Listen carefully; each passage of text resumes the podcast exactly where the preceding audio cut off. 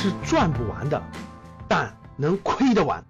欢迎收听赵正宝讲投资。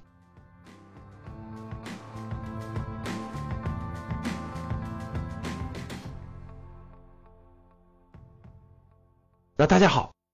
七月中旬的时候，广州推出了个租售同权，对于房屋租赁的子女就近入学呢，提出了个租购同权。这个消息可以说是爆炸性的，很多媒体啊、公众号都转发了关于这个租购同权以后对房地产行业的冲击。结果到了七月下旬呢，就在二十八号、二十九号这几天啊，江苏的无锡哈发布了租房可落户的新政，又引起了社会的关注。紧随其后的郑州、扬州、济南等等很多城市都在提出或者酝酿提出租房可落户的新政。哇，大家看，趋势到来，挡都挡不住啊！看来是中央对房子是用来住的，不是用来炒，坚决落实了。那大家看，从七月中旬广州的租购同权，到现在无锡等等这些城市的租房可以落户，这个变化是非常之大的，各位。在解决一个房地产行业过去一个非常关键的一个问题，房子它不单单是房子，它不单单是解决住的问题，它上面捆绑了太多的城市的服务功能，这也可以说是中国的一个特色。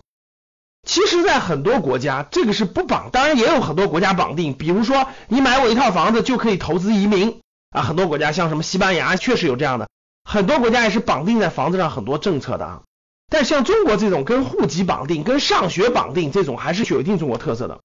那过去我们买房子呢，其实除了买房子以外，还买了很多围绕在房子上的很多依附于城市的很多功能。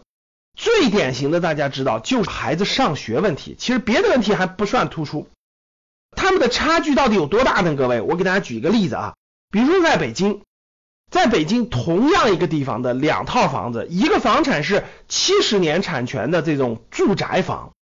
那另一套房产是五十年产权这种商住房。大家知道，两个房子的性质不一样的啊，面积是一样的，使用都是一样的。七十年产权这个房子也是八十平米的，商住两用也是八十平米的，也都有燃气、水电各方面都有，所有的都一样，就差别在这个房子的性质不一样。就是因为这个七十年产权的住宅呢，它是住宅。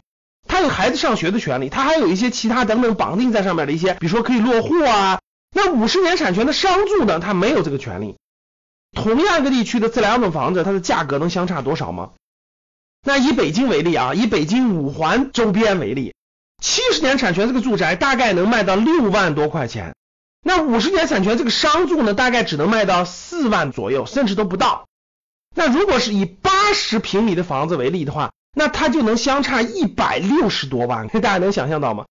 同样的位置，同样的房子，由于它上面绑定的东西不一样，它的价格就能相差一百多万。就因为孩子上学这么一个事儿，相差一百多万。我们上最好的私立学校，一年学费大概十万块钱，可以了吧？当然还有更贵的，我们就相当于最好一档的吧，一年十万，那我十二年从一年级上的高三毕业，十二年也就一百二十万。就因为你买的这个房子不一样，你把可以说是最好一档的私立学校的学费钱花在房子上了。那我们看今天的改革，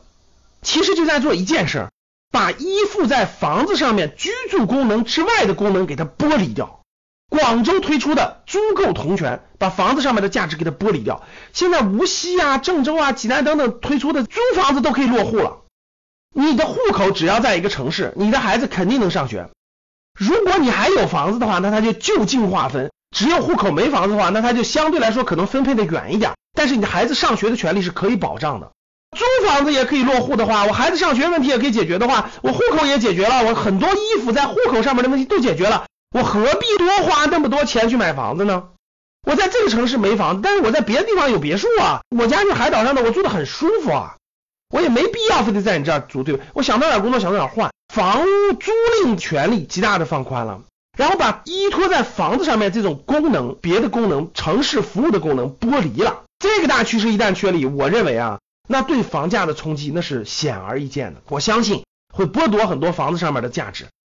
居住的价值就是这个商住的居住价值，我一平米就是四万，我没必要租六万的，租赁我的孩子上学问题解决了，我就没必要租这个六万的了，房子就回归到了它的居住价值。无锡啊、郑州啊、扬州啊、济南等等这样的城市呢，租房就可以落户。其实各位条件放得更宽，我详细看了一下细则。如果你是大学毕业生，如果你是高技术的人才，有一定专业技能等等这些人才，只要你租房子，只要你当地上社保，都可以给你落户的。这都属于合法稳定住所的范围，都符合条件。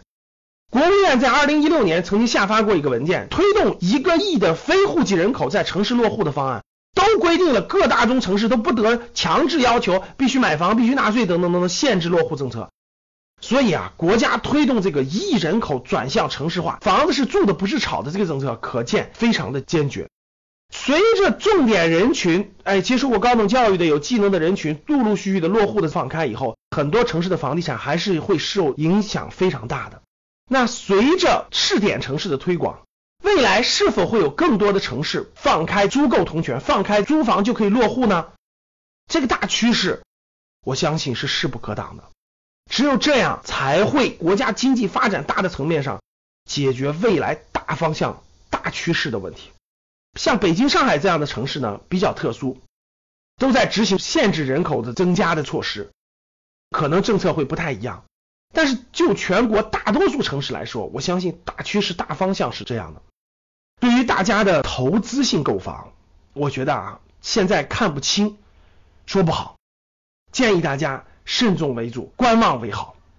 好的，谢谢大家的收听，我们下期再见。